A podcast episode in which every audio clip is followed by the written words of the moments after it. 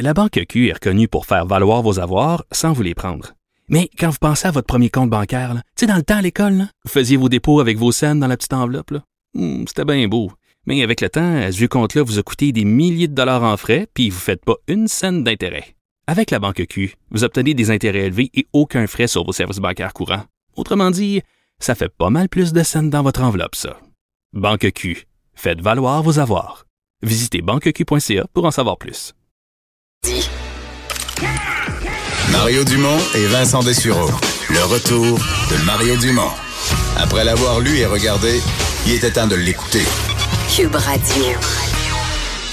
Alors Vincent, euh, l'enfant martyr de Granby aujourd'hui, euh, il s'est passé beaucoup de choses, mais vraiment un moment important là, au palais de justice de Granby, alors que les deux accusés revenaient devant le, devant le juge. Oui, et on comprend qu'il n'y a pas de nouvelles accusations contre le père et la, et la belle-mère dans ce dossier-là pour l'instant, parce qu'on on, s'attendait évidemment à ce qu'il y ait des modifications au chef d'accusation à la suite du décès de la petite. Ce n'est pas le cas pour l'instant. Le DPCP, le directeur des poursuites criminelles et pénales, euh, qui dit, bon, on doit analyser la preuve, les éléments qui sont transmis par la Sûreté du Québec entre en le rapport d'autopsie, c'est ça. Exactement, le rapport d'autopsie qui va arriver au cours des prochains jours. Alors, ce sera pas très long. Il faudra quand même être patient. C'est ce que euh, le DPCP a, confirmé aujourd'hui.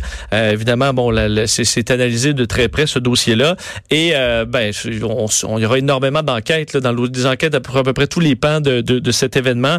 Et d'ailleurs, aujourd'hui, à l'Assemblée nationale, on en reparlera dans les prochaines minutes avec Manon Massé. Mais c'était un rare moment d'unanimité et d'émotion qui semble vraiment ce dossier-là, ébranler la classe politique autant que euh, les citoyens partout au Québec.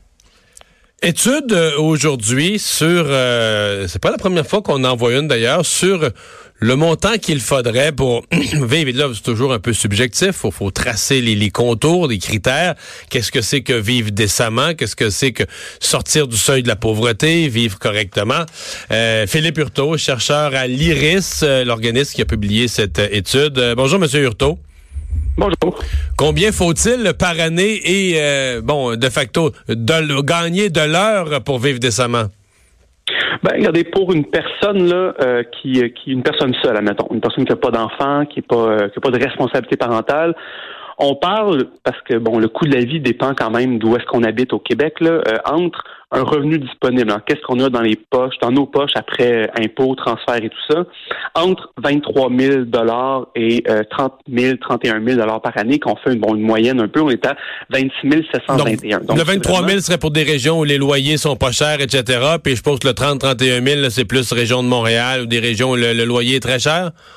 Euh, ben, en fait, le, le, 23 000, c'est euh, Trois-Rivières parce qu'effectivement, les loyers sont pas chers et qu'il y a un bon réseau de transport euh, en ah, commun. Oui, c'est vrai, parce que si vous êtes en milieu, si vous êtes en milieu rural, là, les loyers sont moins chers. Par contre, le transport vous revient beaucoup plus, là.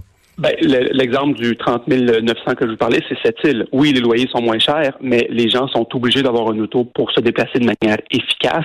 Donc, pour une personne qui, est à bas revenu, ben, le, coût d'acquisition puis d'entretien d'une auto est quand même pas mal plus élevé que le coût d'acquisition d'une passe d'autobus. Deuxième partie de l'exercice, c'est de ramener ça à pour une personne qui travaille à temps plein, évidemment, un salaire horaire, un taux horaire? Oui, ben, le taux horaire, c'est sûr, là, il y a plein de situations, donc euh, il n'y a pas un taux horaire unique, mais quand on regarde, disons, le montant, encore là, euh, en termes de revenus disponibles, quand les gens payent leur impôt et tout, et qui comptent uniquement sur leur revenu de marché, donc on, oublie les crédits d'impôt pour enfants, pour solidarité et tout ça, on est autour de 18 dollars de l'heure pour permettre vraiment à une personne qui travaille à temps plein de se sortir de la pauvreté, de ne pas être considéré comme un, un ou une euh, travailleur pauvre. Ouais. Ça vous dit quoi? Parce que là, on était à on est à 12,50 de l'heure. Euh, le gouvernement insiste beaucoup pour dire, mais quand même au Québec, il y a des mesures de compensation. Les gens qui, par exemple, les gens avec enfants qui travaillent au salaire minimum, ils ont mm-hmm. ce qu'on appelle également un impôt négatif. C'est-à-dire que non, seulement ils payent pas d'impôt, mais le gouvernement mm-hmm. leur en redonne pour travailler. Est-ce que ça vient compenser une partie de l'écart euh, entre ce que vous, euh, entre le salaire minimum et ce que vous appelez un revenu décent? Oui, euh, bien entendu, hein, parce que nous, en fait, ce qui nous intéresse, c'est combien d'argent, les, en fait, combien il faut d'argent dans les poches des gens pour qu'ils puissent vivre décemment. On pose pas vraiment la question de comment cet argent-là se ramasse dans leur poche. Est-ce que c'est par le travail? Est-ce que c'est par les transferts fiscaux? Est-ce que c'est par la solidarité sociale? On sait concrètement que les gens ont plusieurs sources de revenus, surtout les bas salariés, surtout les bas salariés avec enfants, comme vous venez de le dire. Euh, quand je parlais de 18 dollars de l'heure, c'est un exercice un peu euh, un peu rhétorique. C'est simplement dire une personne qui ne peut pas compter sur aucune forme de solidarité doit devrait pouvoir avoir un revenu autour de 18 dollars de l'heure. Une personne présentement, concrètement, au salaire minimum, euh, en raison, ce que vous avez dit est tout à fait juste, en raison des, des différents transferts lié à la présence d'un enfant dans un ménage euh, atteint à peu près, là, encore là, ça dépend toujours des, différents cas dans quelle localité les personnes habitent, mais atteint à peu près le niveau de viabilité qu'on a, qu'on a établi. Hmm. Merci beaucoup, Philippe Hurtaud, de nous avoir parlé. Ben, Au revoir.